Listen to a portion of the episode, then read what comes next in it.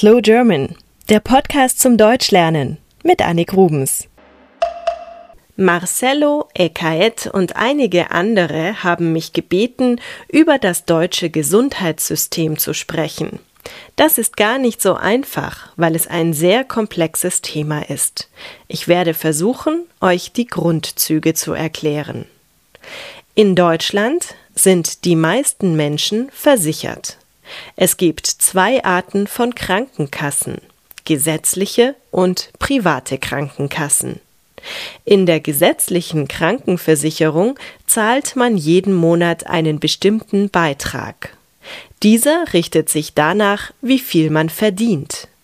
Wer viel verdient, muss auch mehr für seine Krankenversicherung bezahlen.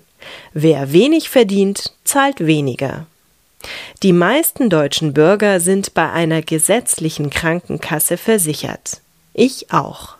Nur ungefähr zehn Prozent der Deutschen sind privat versichert.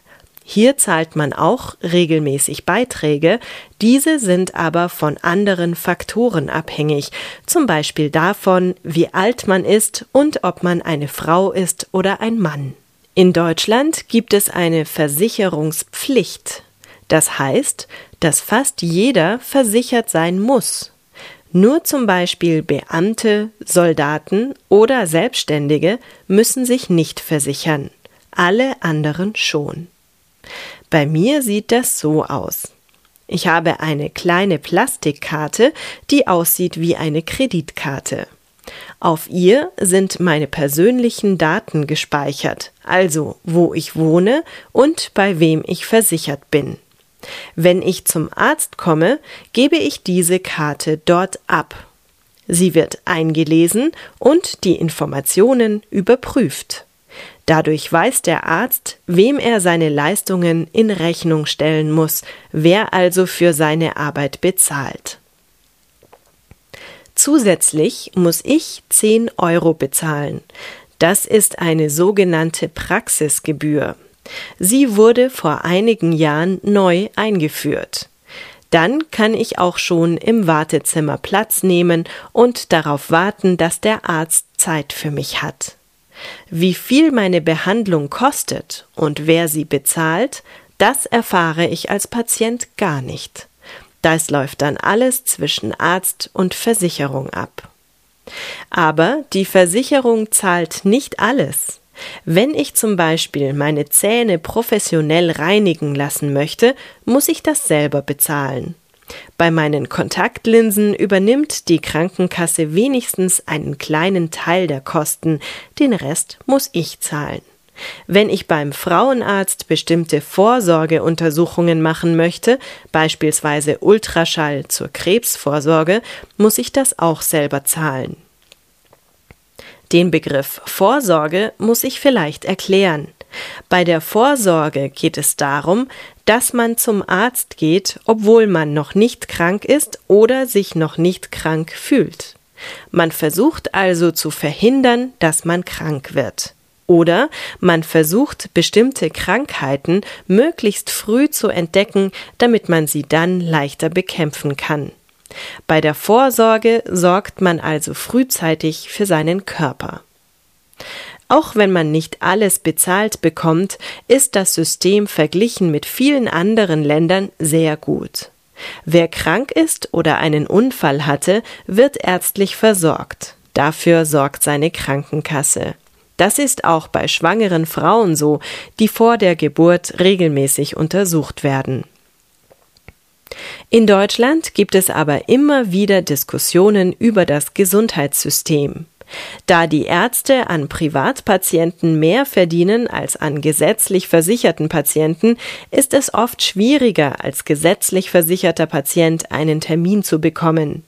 Für teure Untersuchungen muss man dann länger warten. Das ist aber nicht immer so. Manche Ärzte machen keinen Unterschied. Nach der Untersuchung bekommt man vom Arzt meistens ein Rezept. Das ist ein kleines Blatt Papier, auf dem der Arzt notiert hat, welche Medikamente man braucht. Damit geht man zu einer Apotheke und bekommt dort die verschriebenen Pillen. Musik ist übrigens auch eine gute Medizin. Deswegen gibt es heute für euch die Gruppe Maximal Egal mit ihrem Song Es geht vorbei. Es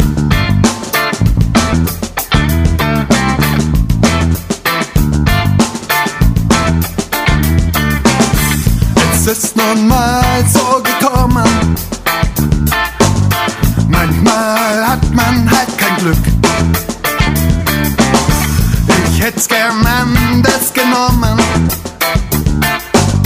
Aber jetzt gibt's kein Zurück. Ich weiß, es wird wehtun. Aber ich weiß auch, und eins und zwei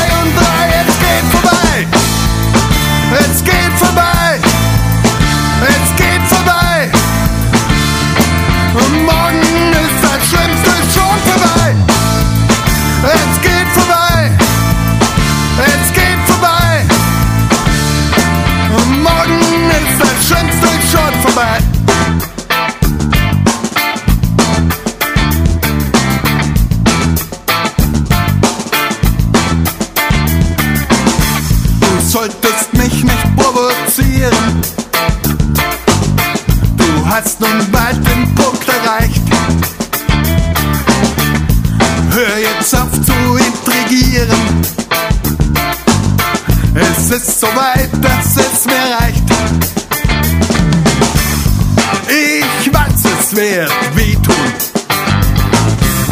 Aber ich weiß auch, und eins und zwei und drei, es geht vorbei. Es geht vorbei.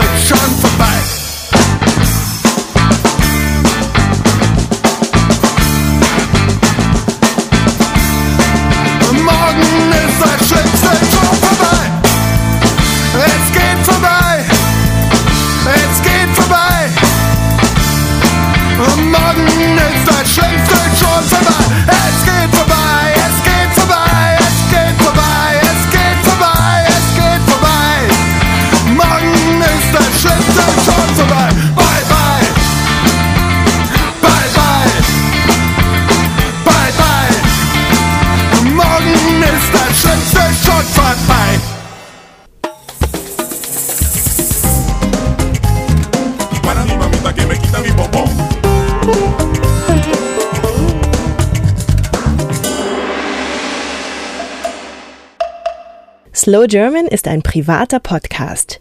Ihr könnt die Texte zu jeder Folge auf der Internetseite slowgerman.com nachlesen. Der Text erscheint auch auf eurem iPod. Ich freue mich, wenn ihr mir im Internet einen kurzen Kommentar hinterlasst. Oder schreibt mir eine E-Mail an podcast at slowgerman.com. Ihr könnt mich auch gerne auf Twitter verfolgen oder per Skype. Mein Name dort ist Annik Rubens. A-N-N-I-K R-U-B-E-N-S. Wenn ihr schon ein bisschen besser Deutsch sprecht oder versteht, dann empfehle ich euch meinen deutschen Podcast Schlaflos in München. Zu finden auf schlaflosinmünchen.com. Wenn ihr mehr deutsche und internationale Podcasts sucht, ich empfehle einige auf 99podcasts.de. Deutsche Musik, Filme und Bücher findet ihr auf slowgerman.com. Bis zum nächsten Mal.